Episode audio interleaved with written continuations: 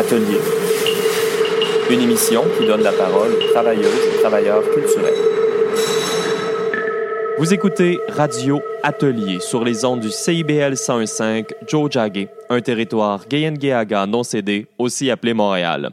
Mon nom est Benjamin Giala et pour les prochaines semaines, je vous invite à consulter notre site internet au radioatelier.ca pour en apprendre davantage sur nos sujets, nos invités et la musique diffusée. En fait, pendant la situation exceptionnelle que nous vivons, j'ai décidé de réduire vraiment au strict minimum mon animation, donc c'est-à-dire que j'aurai recours seulement à des messages enregistrés. Nous sommes une petite équipe de bénévoles et plusieurs d'entre nous commençons vraiment à être épuisés. Donc, si vous aimez l'émission, si vous souhaitez vous impliquer dans sa réalisation, ben, je vous invite à nous écrire sur la page Participer à Atelier de notre site radioatelier.ca. Cela dit, fidèle à notre habitude, nous avons une belle émission pour vous ce soir, un peu décontextualisée, mais réalisée avec amour. Bonne écoute.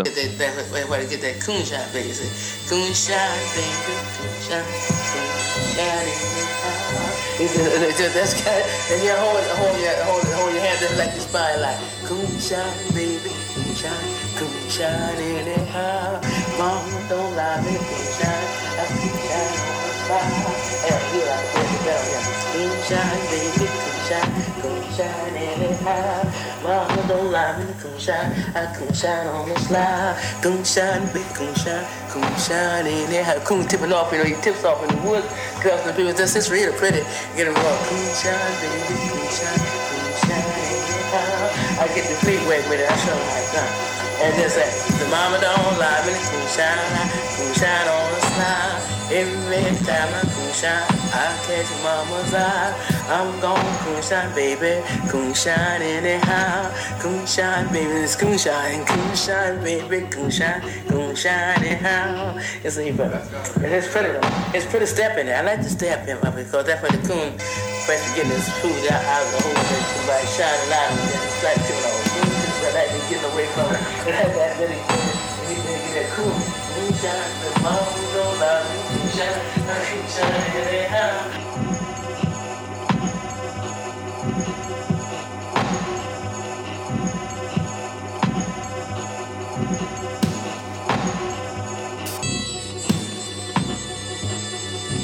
Bonsoir, euh, chères auditrices, auditeurs, pour continuer ma chronique sur euh, des artistes en art visuel qui œuvrent avec, par et autour du texte. Je présente aujourd'hui la suite de notre dernière entrevue avec euh, l'artiste Sophie Jaudoin. Une autre figure qui compte dans le paysage québécois actuel, Céline Huguebert. Sur notre site d'atelier, vous allez pouvoir faire connaissance avec son travail si vous ne le connaissez pas déjà. On va déposer quelques images de ses œuvres. Et Céline est déjà passée en fait en entrevue pour Atelier il y a quelque temps dans le cadre de la chronique que fait Artext avec euh, Hélène Brousseau. Donc, si vous voulez y revenir ou aller l'écouter, c'était l'émission 82 du 13 avril dernier. Bonsoir, Céline. Bonsoir. Comme je l'avais fait pour euh, Sophie Jodouin, j'ai élaboré une liste de mots qui me semblent porter l'essence de ton travail euh, jusqu'ici.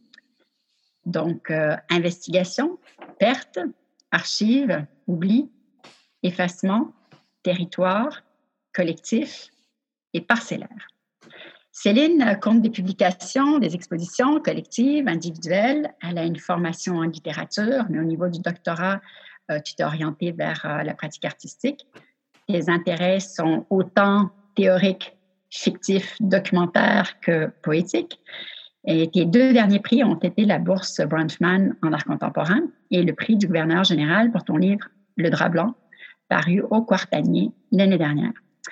Céline, ma première question. À la genèse de cette dernière œuvre, Le drap blanc, qui a été l'objet d'un livre et d'une exposition, il y a cette intention que tu as de briser la forme. Dans une entrevue que tu as accordée, je pense que c'était en France, euh, tu reprenais à ce sujet-là l'idée de Foucault de déconstruire les normes discursives. Qu'est-ce que tu entends par briser la forme et puis de quelle manière euh, déconstruis-tu? Alors, euh, effectivement, je parle souvent de briser la forme. Je n'ai pas une approche formaliste, mais euh, la forme, en fait, trouver la bonne forme est essentiel pour quand, quand je diffuse un projet. Foucault, en fait, quand il parle de euh, déconstruire les normes discursives, c'est dans l'ordre du discours. En fait, il euh, parle de la manière dont le discours s'organise autour de, de, procédures de contrôle, la manière dont on organise ses pensées autour mhm. d'un début, d'un milieu, d'une fin, euh, et que tout, toute cette, euh, toutes ces procédures-là permettent à la parole de ne pas trembler. Puis, euh, en fait, je, moi, j'ai beaucoup appris. J'ai fait un long parcours universitaire où, en fait, on apprend euh, beaucoup de, de, stratégies pour ne pas faire trembler la parole, pour ne pas euh, faire trembler ses idées et montrer euh, une recherche quand on arrive à ses conclusions et non pas euh, quand on est en train de d'hésiter, de, de, se poser des mm-hmm. questions, de cheminer. Et, euh, et c'est problématique pour moi parce qu'en fait, la vie, elle n'est faite que de tremblements. Dans, dans mon travail artistique et dans mon travail littéraire, je cherche une façon de, euh, de montrer ces tremblements, de les faire mhm. exister.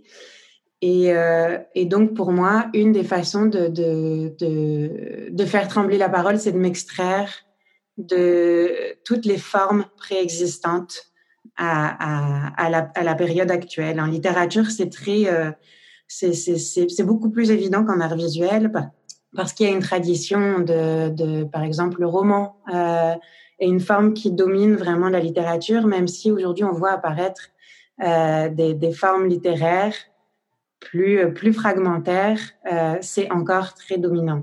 Donc, tu as un intérêt, en fait, bon, l'éclatement de la forme pour probablement une certaine fragilité. D'autre part, tu considères souvent tes œuvres sous l'angle du territoire plutôt que de la trajectoire. Quand tu disais on ne sait pas nécessairement où on s'en va, la trajectoire, elle sous-entend qu'on sait d'où on part et où on se rend, euh, ce qui semble pas donc ton schéma. Et le drap blanc en est un bon exemple. C'est un projet qui s'inscrit comme un genre de terrain d'investigation. On peut penser par exemple à un terrain archéologique, un lieu de fouille. Il offre donc différents euh, moyens d'appréhension. Est-ce que tu peux nous parler de cette notion de territoire et des moyens par lesquels tu l'appréhendes.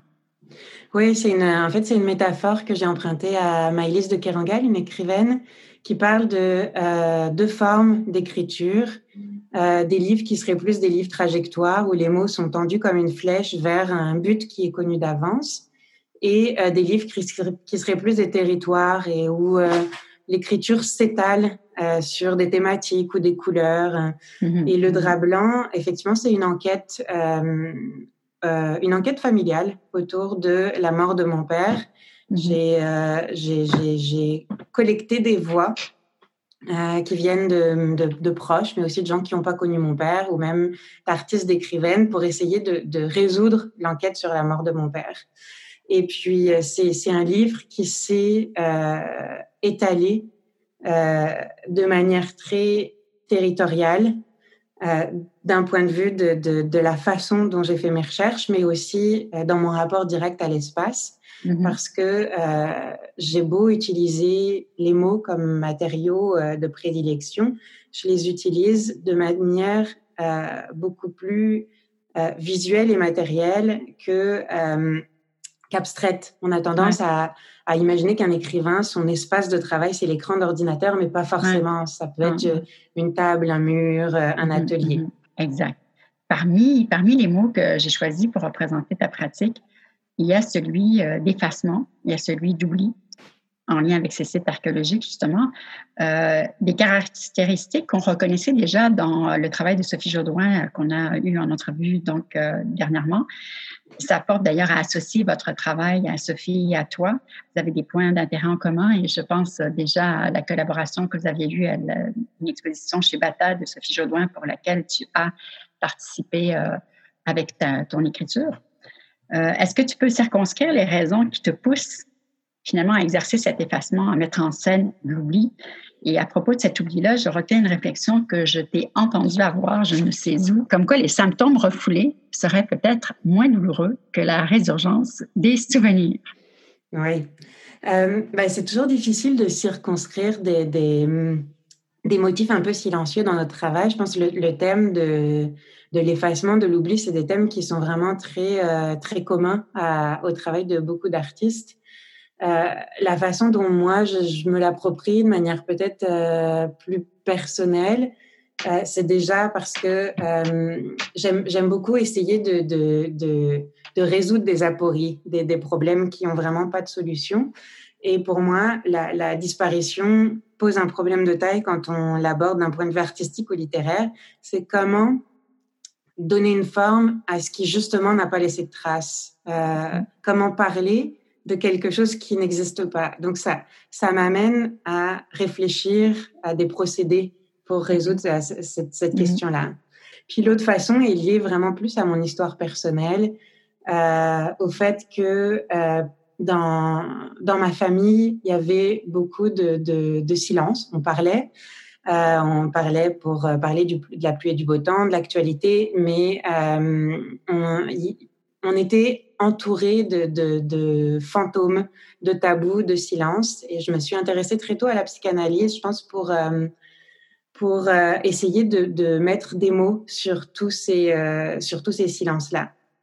Puis, naïvement, j'ai cru ce que la psychanalyse disait, que pour un patient, c'est toujours bénéfique de faire remonter le refoulé à la conscience. Puis, quand j'ai travaillé sur le drap blanc, qui est qui traite beaucoup de ces enjeux de la mémoire et de faire ressurgir les, fantômes qui nous entourent, je me suis rendu compte que c'était parfois néfaste de demander à des patients de souvenir de ce qu'ils ont essayé d'oublier. Tu t'intéresses aussi de près euh, au travail de nombreux artistes, euh, d'autres écrivains qui tissent avec ton travail euh, et tes recherches des liens assez significatifs. C'est d'ailleurs tout un corpus de citations parfois qui va former la pierre angulaire d'une de tes œuvres. Euh, cette communauté d'esprit, cette place que tu euh, donnes euh, au collectif, est-ce que tu peux nous en donner un exemple avec une de tes œuvres récentes, je pense, parmi d'autres, à ce livre composé de pages qui ont été découpées d'autres livres?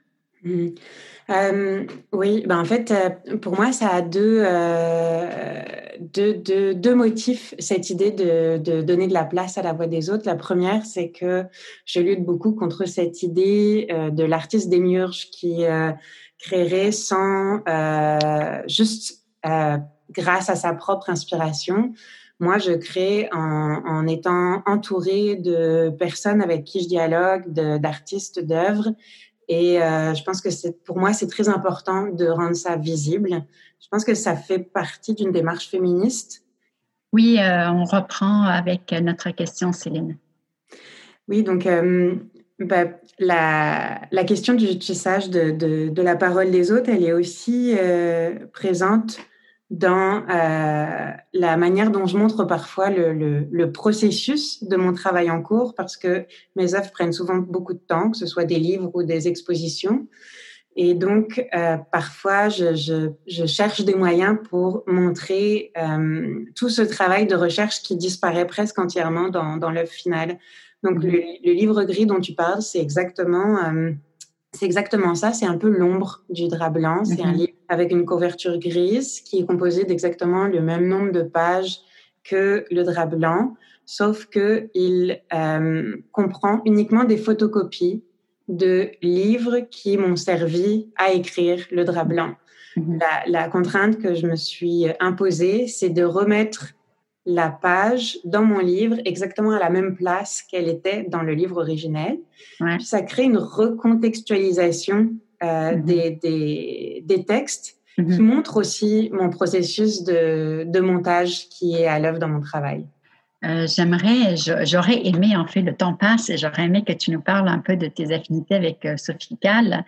Euh, je pense, par exemple, à ces systèmes d'inventaire mais il y a aussi autre chose. On, on, se demande parfois, face au travail de Sophie Gall, comment départager la réalité de la fiction, tellement euh, ses œuvres sont intimes, parfois crues, au point de rendre la chose un petit peu invraisemblable aux yeux du regardeur ou du lecteur. Toi-même, tu poses cette question donc euh, de l'oscillation entre des archives véritables et des archives faussées. J'aimerais ça que tu nous parles du projet que tu avais fait euh, avec euh, les archives de la Chambre blanche à Québec en 2016 et dont le résultat en fait était le portrait d'un artiste qui était fictif. Ça s'appelait, je pense, une femme artiste. Oui, c'est un c'est un projet que j'ai mené à la Chambre Blanche, justement dans la suite euh, a, a, donné lieu à une résidence à Artext euh, dont tu parlais au début de l'émission. Mm -hmm. euh, c'est un projet de euh, récit d'une biographie d'artiste fictive euh, seulement à partir de, de livres, d'entrevues et d'œuvres qui existent déjà. Hein, le, le prétexte là-dedans, mon, recours à la fiction, c'est vraiment pour m'intéresser au langage qui est toujours mon, centre d'intérêt euh, favori, mm-hmm. euh, d'essayer de comprendre comment on, comment on raconte l'histoire des femmes. Est-ce qu'il y a des procédés de narration qui euh, qu'on retrouve systématiquement Quels sont les mots qui sont utilisés euh, qu'est-ce qu'on n'enregistre pas? Puis ça, c'est ce qui m'a le plus mm-hmm. euh, intéressé mm-hmm. dans, dans ce mm-hmm. parcours-là. Euh, puis, je pense que c'est à chaque fois pour ça que le recours à cette porosité entre la fiction et le documentaire euh, intervient dans, dans mon travail. C'est finalement de manière assez contradictoire pour exprimer mon refus de la fiction, pour uh-huh. expliquer que, en fait, je, je, je refuse d'utiliser euh, des artifices qui permettent d'inventer une vie, de combler les trous dans, dans, dans une biographie, de, de, d'écraser les, euh, la complexité euh, d'un, parcours. Et donc, j'utilise la fiction pour montrer que dès qu'on raconte une histoire, on est dans la fiction. Ouais, ouais. Euh, tout ça est très intéressant. On, est malheureusement, je vois que le temps file énormément. J'aurais voulu parler d'un matériau que tu utilises, que peu de gens utilisent euh, de nos jours, c'est le papier carbone. Juste m'en dire un petit mot avant, avant de, conclure, avant ma dernière question. Oui, ben en fait, le papier euh, carbone. Je pourrais en parler pendant des heures. Je suis très sensible au papier, à sa matérialité, à sa fragilité, au bruit qu'il fait même. Puis euh, le papier carbone, c'est il, il est fait d'un très beau noir, très dense. Donc euh, mm-hmm. c'est quelque chose qui, qui m'interpelle. Mais c'est aussi ce qui m'interpelle le plus, c'est que dès qu'on le manipule, il laisse des traces. Donc mm-hmm. pour travailler sur la question de la mémoire, c'est intéressant parce que euh, il laisse des traces autant au niveau au, temps de la fabrication, qui est mon temps à moi, qu'au temps de la réception, qui est le temps du lecteur. Ouais. Donc, il va Donc le lecteur autant que toi vous laissez des traces. Exactement. carbone. Euh, on sort juste de notre confinement de trois mois. Est-ce que est-ce qu'il y a un projet qui a pris son sa source, son inspiration dans ce confinement? Euh, on, doit terminer bientôt. Donc, si, tu vas commencer un projet, j'aimerais bien que tu nous en parles. Oui, ben le, la, période du confinement, ça a été, comme je pense pour beaucoup, une période euh, de, grosse remise en question tout s'est arrêté, mes projets d'exposition. Euh, donc, euh, je me suis retrouvée en face d'un vide et d'un silence et aussi d'une certaine impression de vanité par rapport à tout ce que je faisais. J'étais vraiment happée par une productivité, des deadlines. Puis, j'ai, beaucoup de problèmes avec cette façon capitaliste d'aborder les arts visuels. Puis, je pense que j'ai, c'est, ça a été une période difficile, mais en même temps une période qui m'a permis de, revenir à une pratique qui, qui ne peut pas être appelée des projets artistiques, mais une, une pratique vraiment nécessaire. Je, je pense une des choses qui est née, et qui, qui deviendra peut-être jamais un projet, c'est euh, simplement d'enregistrer de, des phrases du discours de Legault chaque jour et puis euh, de construire une petite phrase euh, parfois humoristique, parfois grave, euh, pour me souvenir du langage qui a été utilisé euh, par les politiques pendant cette crise. Uh-huh. Donc, peut-être, euh, on verra le résultat de cette recherche-là. On te remercie beaucoup, Céline, pour le temps que tu nous as accordé. Notre prochaine chronique, on va recevoir l'artiste Karen Trask. Donc, euh, bon déconfinement, Céline. Merci.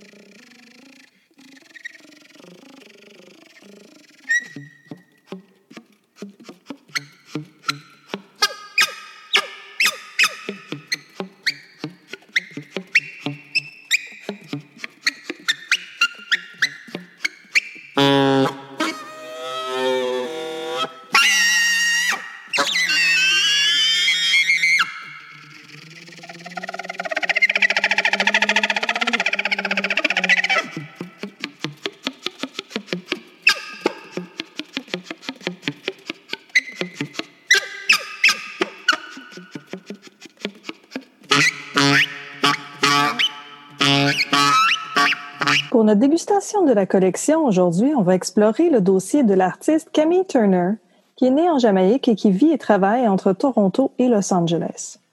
Pendant cette chronique, je vais vous présenter sa pratique artistique et ensuite, je vais vous parler plus en détail de l'œuvre Afronautic Research Lab, qui a été présentée dans le cadre du projet Arts Against Post-Racialism du Dr. Philip S. S. Howard. C'est une exposition conférence itinérante qui a été présentée dans plusieurs universités au Canada. En lien avec cette œuvre, j'ai aussi eu le plaisir de m'entretenir avec Joanna Joachim, historienne de l'art, muséologue et commissaire à Artex lors de l'accueil du Afronautic Research Lab dans nos locaux à l'automne 2018. Le dossier de Camille comprend un centimètre de documents textuels, un catalogue d'exposition et 20 photographies. Camille Turner est une artiste interdisciplinaire dont le travail se concrétise à travers la photographie, la vidéo, l'installation et la performance, et ce à travers la lentille de l'afrofuturisme combiné à la recherche historique.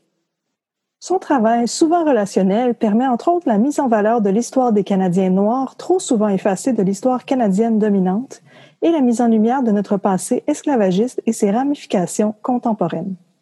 Dans l'article Landscapes of Forgetting publié à l'été 2017 dans Sea Magazine, Pamela Edmonds, critique et conservatrice en chef du McMaster Museum of Art, dit que Camille Turner est une artiste et chercheur dont la pratique activiste et transmédia traverse les différentes sphères du local, du mondial, du diasporique et du transnational pour examiner comment le Canada, tant dans son espace et sa narrative, s'articule par ses histoires oubliées.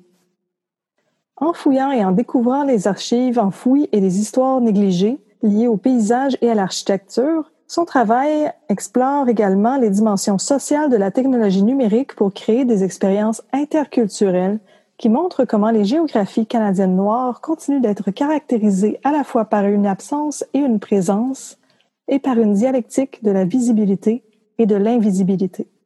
Certaines des œuvres importantes de Camille Turner sont Miss Canadiana, Heritage and Culture Walking Tours, The Resistance of Peggy Pompadour, The Door of No Return, Wanted, qui était en collaboration avec l'artiste Kamal Pirbay, et l'Afronautic Research Lab.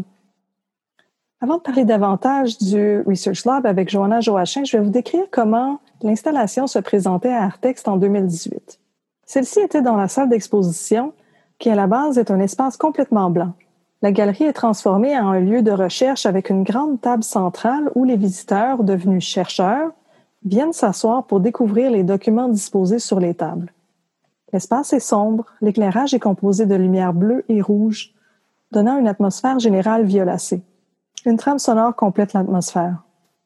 Comme participants, nous sommes accueillis et guidés de façon silencieuse par les Afronauts, des personnages du peuple Dogon qui, dans la narrative de Turner, sont venus du futur pour révéler les histoires cachées et les sortir du silence et de l'oubli.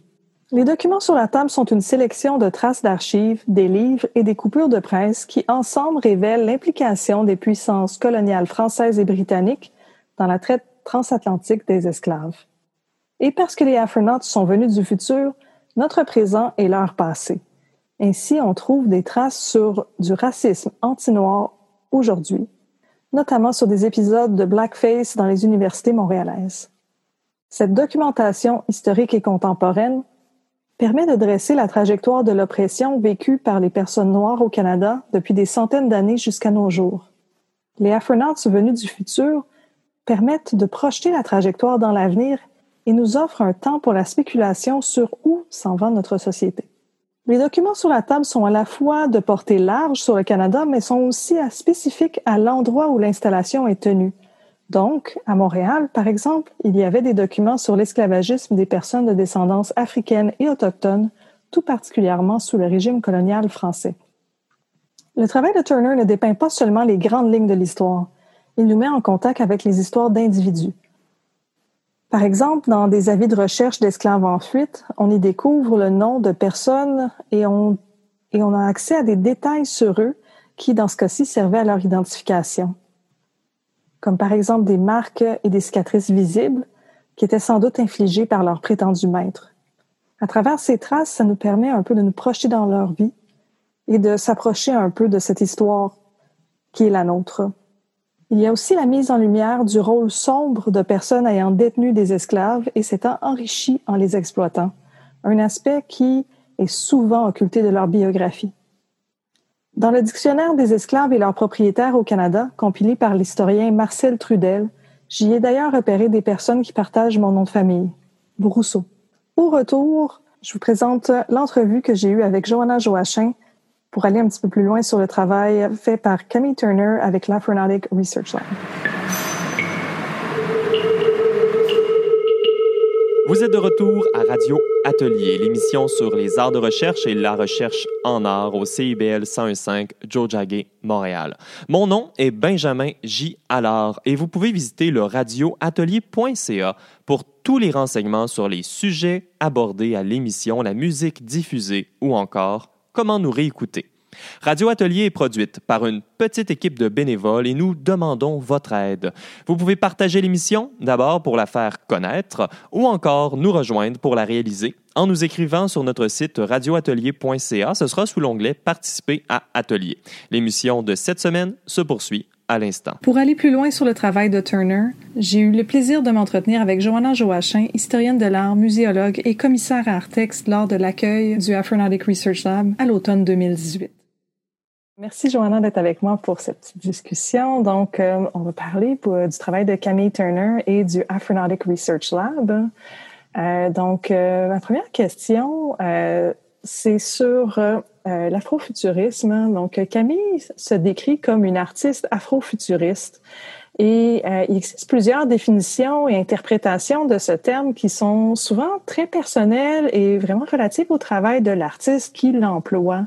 Donc, peux-tu me parler davantage sur l'afrofuturisme et comment le travail particulièrement de Camille Turner s'inscrit dans ce courant? Ben, merci pour l'invitation.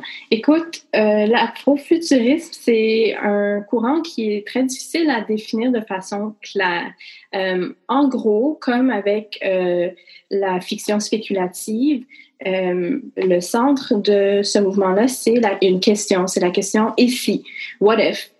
Et donc, dans le cas de l'afrofuturisme, souvent la question c'est « et si on survit jusqu'à 4021 » Et si euh, l'esclavage n'avait jamais eu lieu? Et si le racisme anti-noir disparaissait? Donc ensuite, le résultat, c'est une exploration de cette question euh, presque politique, idéologique, de façon, d'une perspective noire. Et dans le cas de Camille, la question, c'est et si nos ancêtres, par exemple le peuple Dogon qu'elle utilise dans sa pratique, et si eux avaient des questions par rapport à notre présent? Et donc, euh, son travail met en place une espèce d'exploration d'une perspective externe sur la situation des peuples noirs au Canada en ce moment. Puis c'est une installation qui requiert euh, du travail de la part de la personne qui en fait l'expérience. Et euh, ça peut même être très confrontant, surtout quand on considère les lacunes béantes dans le curriculum sur l'histoire enseignée à l'école. Donc, euh, je me demandais comment euh, tu as trouvé la réception du projet à Artext. Ça, dépend de, qui on parle. Euh, parce que pour les personnes noires qui sont rentrées dans cet espace-là, c'était un moment, à ce que j'ai pu comprendre, les, les histoires qu'on m'a partagées, c'était un moment de, de reconnaissance qui est extrêmement rare. Euh, c'était un moment durant lequel ces personnes-là pouvaient se sentir comme si, pour une fois, c'était pas l'exception à la règle. Pour une fois, leur présence et leur histoire n'étaient pas une nouveauté, une surprise ou autre. C'était un moment presque de, de, recueillement, un moment de, de connexion avec ce qu'on sait qui existe déjà de façon profonde et interne. Donc, je pense que l'expérience des, personnes noires, des visiteurs noirs qui, étaient, qui sont venus était très différente et très personnelle de cette façon-là. Et pour les visiteurs qui étaient non noirs, euh, que ce soit des personnes racisées, non blanches ou euh, des personnes blanches, c'était une, toute autre expérience parce qu'à ce moment-là, c'était une expérience euh, et je peux pas en parler parce que évidemment je suis pas blanche, mais euh, ce que j'ai pu comprendre, c'était que c'était un moment où les gens prenaient conscience de leur ignorance et, ça, c'est quelque chose qui est très difficile à faire. C'est quelque chose qui peut être très euh, lourd et blessant et, maladroit et inconfortable. Et c'est un espace qui, avec euh, les performeurs dans l'espace, euh, c'était un espace qui cherchait non seulement à, rehausser cet inconfort, mais aussi à, à le tenir. Parce que ce que ce projet-là fait, c'est qu'il te dit, c'est mon interprétation évidemment, mais pour moi, c'est un projet qui te dit, écoute, c'est correct que tu ne sais pas, mais voici ton occasion, voici ta chance d'en savoir un peu plus. C'est pour ça un peu que l'action de rentrer, de te faire inviter, accueillir par les afronautes, de te faire montrer comment chercher dans les archives, en quasi silence, à part la trame sonore, évidemment, c'est un, c'est un moment qui permet aux visiteurs, de façon très, très individuelle, de faire ce travail parce que le travail antiraciste, c'est un travail qui doit être profondément personnel et individuel. Il faut absolument que l'individu, peu importe euh, sa race ou sa religion ou X, Y, Z, cet individu-là doit d'abord commencer à, l'intérieur de soi-même pour reconnaître les ignorances qu'il ou elle ou il a et euh,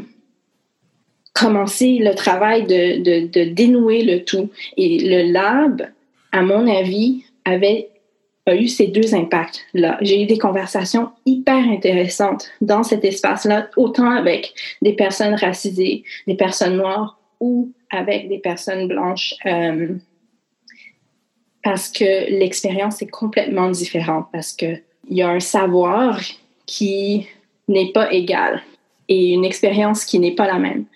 Et donc, euh, je crois que les gens étaient ouverts au projet, mais je crois aussi qu'il y a des gens qui étaient vraiment très mal, mal à l'aise.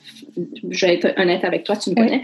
Euh, et j'ai remarqué à plusieurs reprises qu'il y avait des gens, surtout des Blancs, qui ne voulaient pas physiquement entrer dans l'espace, qui étaient tellement mal à l'aise, physiquement, ils étaient incapables de rentrer dans le lab. Et pour moi, c'est super révélateur. Qu'il y a des gens qui, comme moi, qui vivent le, mal, le malaise du racisme à tous les jours. Tu sais, je suis inconfortable presque constamment à cause du racisme qui existe dans, notre ville. Donc, ce, cet inconfort, j'ai l'habitude de le vivre, mais pour une personne blanche, d'avoir l'option de rentrer dans une situation inconfortable pour un temps indéterminé, c'est ton choix, tu restes cinq minutes ou tu restes une heure, peu importe, c'était inconcevable pour eux. Donc, il y a eu vraiment euh, un mélange extraordinaire de réactions, mais je crois que dans tous les cas, que ce soit la personne inconfortable qui n'entrait pas dans l'espace ou la personne qui était assise pendant deux heures de temps. Dans chacun de ces cas, je, crois qu'il y a eu un apprentissage et pour moi, il y a une grande valeur là-dedans. À titre de commissaire à Artext en 2019, tu as aussi monté l'exposition Spéculation, euh, qui mettait en valeur le travail d'artistes et d'auteurs noirs, autochtones et racisés qui s'inscrivent dans le courant de la fiction spéculative qui inclut l'afrofuturisme ce sont des artistes qui, comme tu le dis dans ton texte de commissaire, posent la question, puis tu en as parlé plus tôt, le « et si ». Et si le colonialisme n'avait pas eu lieu, et si la traite des esclaves transatlantiques n'avait pas eu lieu? Donc, euh, pour une personne qui s'intéresse à découvrir la pratique d'artistes qui explorent ces spéculations, est-ce que tu as des recommandations quelques pistes de découverte? Oui, euh, c'est une question qui m'a beaucoup fait plaisir. Et euh, bon, évidemment, euh, il faut que je débute avec la mère de l'afrofuturisme, à mon avis, Octavia Butler, qui très sincèrement m'a changé la vie. Donc, n'importe quel de ses livres sont une bonne option, à mon avis. Mon livre favori, c'est Xenogenesis.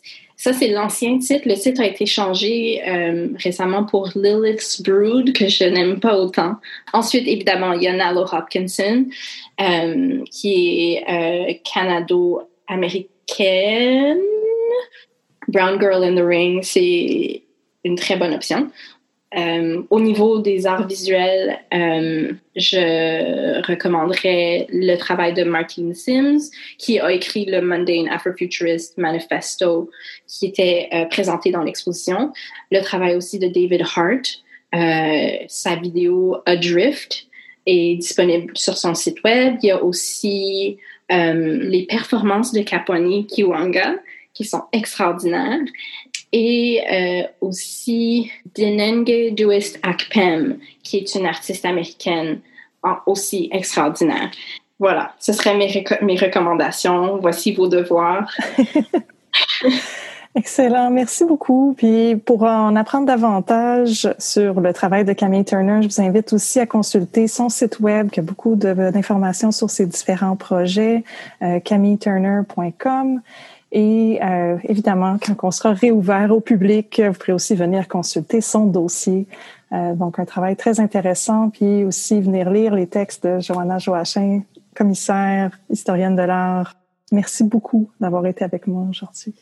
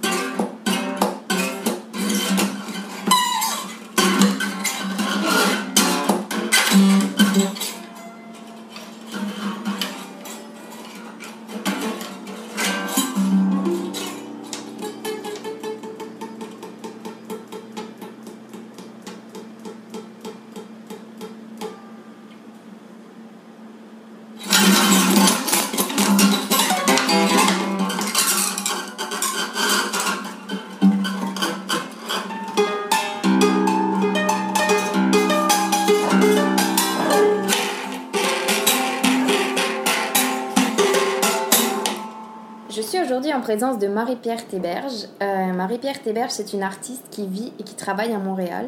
On s'était rencontrés en 2018 euh, lors d'un séminaire du doctorat en études et pratiques des arts qui se donne à l'UCAM. Et ce séminaire qui concernait la psychanalyse et son lien avec la création. Je me rappelle de cette belle rencontre, Marie-Pierre. Euh, ma pratique à moi, elle se concentre sur la représentation médiatique de l'enfance et j'ai été très touchée par la tienne, qui me ramenait à la période de l'adolescence. Euh, je voudrais te demander, Marie-Pierre, est-ce que l'adolescence représente euh, quelque chose dans ton processus? Euh, oui, tout à fait. Ben, en fait, je trouve qu'il y a une similarité entre la recherche identitaire des adolescents puis celle de mon propre statut d'artiste auquel je fais subir des permutations constantes. L'adolescence se trouve dans cette facette de mon identité d'artiste qui pose des questions, qui émet des commentaires, qui cherche à trouver sa place. Euh, son impétuosité aussi, euh, sa volonté de déjouer les normes puis de transgresser l'autorité. Ben, ben, en fait, c'est euh, en ce sens que j'ai adopté la figure d'une adolescente pour son potentiel subversif. Le, terme adolescent n'est pas considéré comme très flatteur, mais c'est dans une optique queer de, de, reprendre une insulte pour la rendre désuète que, que je l'utilise. J'y vois plutôt une connotation positive pour ma part. Euh, l'adolescent euh, se trouve dans un entre-deux identitaire qui est ni l'un ni l'autre, mais les deux à la fois. Puis c'est un paradoxe en soi, donc euh, c'est intéressant pour ma pratique qui parle de l'identité entre deux. mon monde intérieur, lui, lui permet de survivre. Ben, son monde intérieur, en fait, ben, j'ai fait un, un lapsus. mon, mon, monde intérieur me permet de survivre à la réalité du monde extérieur, mais on peut l'appliquer à l'adolescent, euh, l'adolescent. Euh, je trouve qu'il incarne bien le désir, la pulsion de vie et de mort qui verse sans cesse dans les excès. Mm-hmm. Puis, euh, ben, il tente de faire ses propres règles aussi. c'est d'ailleurs l'adolescent dont je parle rappelle la figure mythique du trickster qui m'est cher dans ma pratique. Donc, voilà. Je tiens à signaler aux auditeurs que présentement, on est dans ton atelier, qu'on est entouré de tes œuvres. Et euh, je vois, je vois une, une, sorte de masque. Je pense que c'est un masque de hyène là-bas. Et euh, ben, je serais bien curieuse que tu me parles de cette pièce. Ben, en fait, euh, ce masque a été réalisé dans l'objectif de faire une performance pour incarner moi-même une hyène. Euh, je l'ai utilisé dans mon exposition de 2017 à Circa, euh, qui était intitulée Critic is Me Inside Out, version française, toujours dans l'ironie. Euh, puis vêtue de ce costume, ben, j'étais une médiatrice et performeuse qui invitait les gens à venir se faire psychanalyser pour euh, parler de leur identité. Euh, puis le dispositif ressemblait à une espèce de tente de Zeus de bonne aventure. Puis, euh, ben, en fait, ce que je peux dire, pourquoi j'ai utilisé la hyène, parce que ça, ça- tout le monde euh, n'est pas familier avec la hyène, puis il pensait que c'était un ours pris à bord, même s'il y avait les, les petites taches et le, le- le côté rouquine de, de Je suis son très très. Disney, fait que j'ai bien reconnu une hyène. Yes. Parce que, ben, en fait, c'est ça, c'est que les gens sont juste pas habitués de voir cet animal-là. Puis, euh, parce que, en fait, j'ai utilisé la hyène parce que c'était un de mes animaux préférés dans mon enfance. Euh, puis, je l'aimais parce qu'elle n'était pas aimée à cause des préjugés issus de la culture populaire. Euh, ce qui la place encore, même aujourd'hui, dans un palmarès des animaux considérés mauvais et méchants. Ben, puis au départ, quand j'ai utilisé la hyène, c'était pour moi-même m'approprier ce côté monstrueux qui est dépeint dans la culture populaire afin de créer un espèce de vilain ou d'un anti-héros qui viendrait tuer mon alter ego que j'incarnais depuis 2008. Euh, il prenait euh, la forme d'un enfant androgyne qui était un héros de l'art contemporain. Euh, en fait, c'était l'emblème de mon projet qui était Art is Me. Puis c'était une compagnie fictive qui créait des activités ludiques interactives qui expliquaient le monde de l'art aux gens. Euh, par euh, le biais du jeu, Euh, j'avais fait une application pour téléphone Android, puis j'avais fait un, un jeu de table aussi, puis je jouais avec les gens, puis je leur euh, montrais comment faire. déjà dans la vulgarisation. Exact. Ça a été comme. Puis je me voyais vraiment comme un, un héros de l'art pour expliquer comme c'est ça l'art. Puis bref, à force de lire sur cet animal qui était supposé d'anéantir ce personnage, ben je me suis rendu compte qu'il y avait beaucoup, euh, qu'elle était beaucoup plus complexe puis intéressante euh, ce que que ce que les, les, les, la- les stéréotypes vulgaires annonçaient. Puis j'ai conclu que je m'attribuerais davantage ce personnage pour son intelligence collaborative, sa hiérarchie matriarcale, son absence de dimorphisme sexuel entre les mâles et les femelles, sa capacité de chasse, de chasse hors pair, ainsi que sa digestion extraordinaire à la place de, de l'utiliser que pour son côté monstrueux. Donc, euh, j'ai trouvé que les stéréotypes et les préjugés que la hyène pouvait aussi euh, euh, que, que les- la hyène incarnée pouvait faire comprendre aux, aux gens les faussetés qui étaient sur les autres identités, comme la femme et l'artiste peuvent subir malgré eux. Ah, bah, la fiction influence souvent la réalité. hein. Oui. Et donc, toi, Marie-Pierre, tu fais de la peinture, tu fais de l'animation, tu fais du dessin.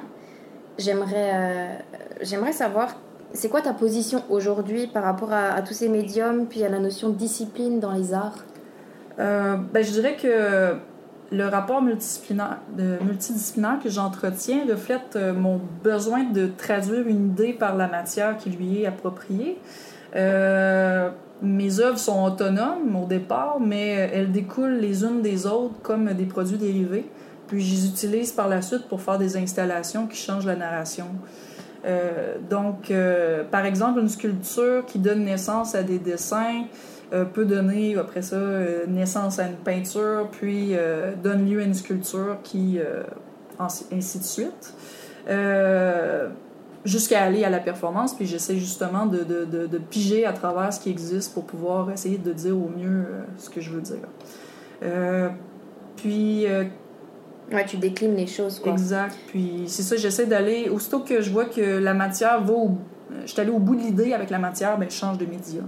Sans forcément être devenue une, une spécialiste de cette matière-là, j'imagine. Tu joues. Non, je joue, je joue, euh, puis euh, je dirais que j'ai- un certain talent qui me permet de de- d'aller d'un à l'autre. Et j'ai- depuis que j'ai l'âge de tenir un crayon que je dessine puis que je sculpte pour essayer de justement m'échapper du monde. Donc euh, ça, ça, ça, ça a ses avantages. Et dans ce positionnement-là, euh, ben, j'imagine que l'utilisation que tu as et les nombreuses références qu'on voit dans ton travail, qui sont des références à des productions qui sont issues de la, de la culture de masse, euh, ça, ça fait partie de ton statement, ou comme c'est le cas pour moi, ou est-ce que, ou est-ce que je me trompe? Euh, c'est plus un rapport, mais mon rapport, mon rapport à la culture populaire est moins une prise de position euh, qu'une esthétique qui me plaît depuis mon enfance.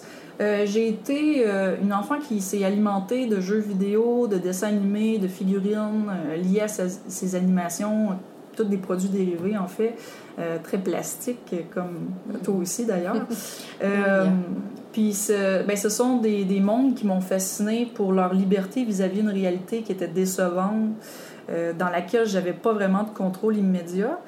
Euh, c'est une manière d'exprimer mes désirs fantasmatiques de, tout, de toute puissance. euh, C'est-à-dire que, ben, en psychanalyse, en fait, c'est le, le, sentiment de toute puissance, c'est dire, un sentiment interne d'avoir un contrôle magique sur la réalité extérieure. Donc, ça permet de rebalancer les choses quand la réalité est trop décevante. On s'en va dans notre monde intérieur pour dire Ah, ça fait du bien. Et c'est socialement accepté. Oui, tout à fait. Tant que ça reste sain. Et euh, bah, ton identité d'artiste, euh, ça semble quand même être un fil conducteur dans ta pratique. Et euh, est-ce que cet ancrage qui est plutôt individuel, tu, tu, tu l'étends à des sphères qui sont plus collectives? Euh, L'aspect collectif, euh, ben, je, dirais, mettons, mon utilité sociale en tant qu'artiste, euh, ce serait de vouloir euh, justement informer sur les stéréotypes, les préjugés qu'on a souvent à l'égard d'identité, pour essayer d'ouvrir l'esprit pour que les gens puissent être plus, plus ouverts sur les différentes identités qui existent. Puis euh, mon but, c'était de parler aux adolescents parce que moi-même, dans mon adolescence, j'ai vécu comme... je me suis fait imposer des étiquettes qui me plaisaient pas. J'étais beaucoup dans la contestation identitaire, la contestation de l'autorité. Puis je trouve que l'art permet de justement faire euh, une espèce de consensus entre tout ce qui existe pour créer des, identités hybrides. Donc, euh, voilà, c'est c'est mon. En fait, mon côté héros revient en disant euh, l'art peut sauver, euh, sauver la vie de gens pour, euh, pour les aider à Donner autre survivre. chose à voir aussi Exact. Que, ce qui, que ce qui nous est imposé. Et euh, je me permets de te comparer à une figure que j'utilise beaucoup dans ma théorisation. C'est une- la figure du cynique, qui est incarnée par Diogène, un philosophe grec. En fait, cette école de philosophie, c'est c'est des personnes qui incarnaient euh, en quelque sorte tout ce qui est hors des normes d'une certaine société pour montrer à cette population que, bah, que ces normes sont plus ou moins caduques et qu'elles sont, euh, sont relatives. OK. Ben, euh, ça, peut, ça peut rebondir sur ma figure de trickster, qui est en fait un personnage mythique qui est issu des contes autochtones.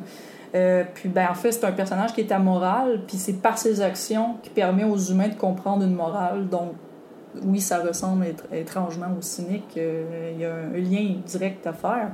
Euh, ce, qui, ce que moi j'aime du trickster, qui au-delà de la philosophie, c'est que dans son aspect plastique, il est décrit comme un, un être qui est polymorphe puis qui peut changer de forme, euh, qui peut incarner autant des sujets masculins que féminins que des figures humaines que Animales.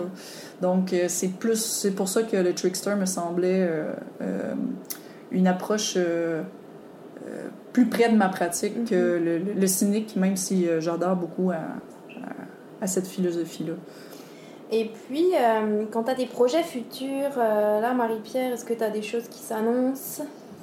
Euh, ben, je suis en train de travailler euh, sur un dessin animé qui s'appelle Citric et Dan euh, Channel. Euh, c'est pas le, titre officiel encore, mais bref, je travaille avec Daniel Grenier, qui est un humoriste du Québec que, que j'aime beaucoup. J'ai la chance de travailler avec lui. Puis j'avais sorti l'année dernière un, un dessin, ben, un- en fait, un storyboard pour pouvoir le faire. On avait proposé à des producteurs. Ça avait euh, plus ou moins fonctionné parce que les animations au Québec, c'est très difficile. Il n'y a pas beaucoup d'acheteurs. Donc, on va essayer de s'établir dans un marché qui est plus euh, américain. euh, Mhm. Bref, Cartoon Network ou des choses comme ça. Bref, c'est euh, mon projet actuel.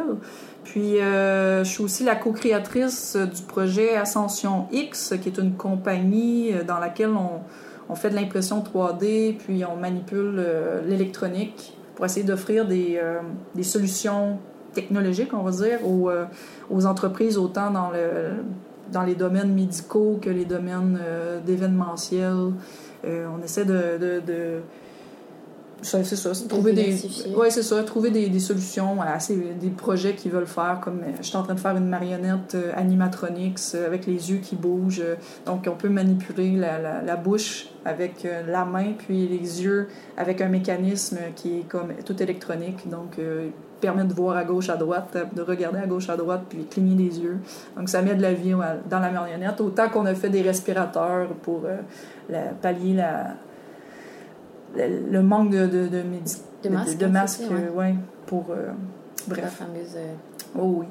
Je- petite affaire qui nous est arrivée à tous. Hein. Oui, euh, je pense que ça a monopolisé notre vie pendant trois mois. Et plus encore. Ben, ça t'a permis sûrement d'avancer toutes tes, toutes Oui, tes ben créations aussi. écoute, euh, pour un artiste, euh, se se- se retirer du monde, c'est pas mal ça qu'on fait. Donc, Marie-Pierre, je tiens à te remercier pour ce charmant accueil. Et euh, ben, pour les gens qui veulent voir un petit peu euh, ce que tu fais, ce qu'il en est, euh, on, mettra, on mettra un lien de, vers ton site web et tes divers réseaux sociaux oui, sur le site de la radio CIBL. mpierre.me. C'est ça, on mettra tout ça. Et ben, moi, j'ai vraiment hâte de voir ce fameux dessin animé. Et moi donc, en fin de cet été, nous serons satisfaits d'un beau 5 minutes d'animation. Donc, vous pourrez le regarder sur mon site web. Parfait. Merci beaucoup, Marie-Pierre. Merci à toi.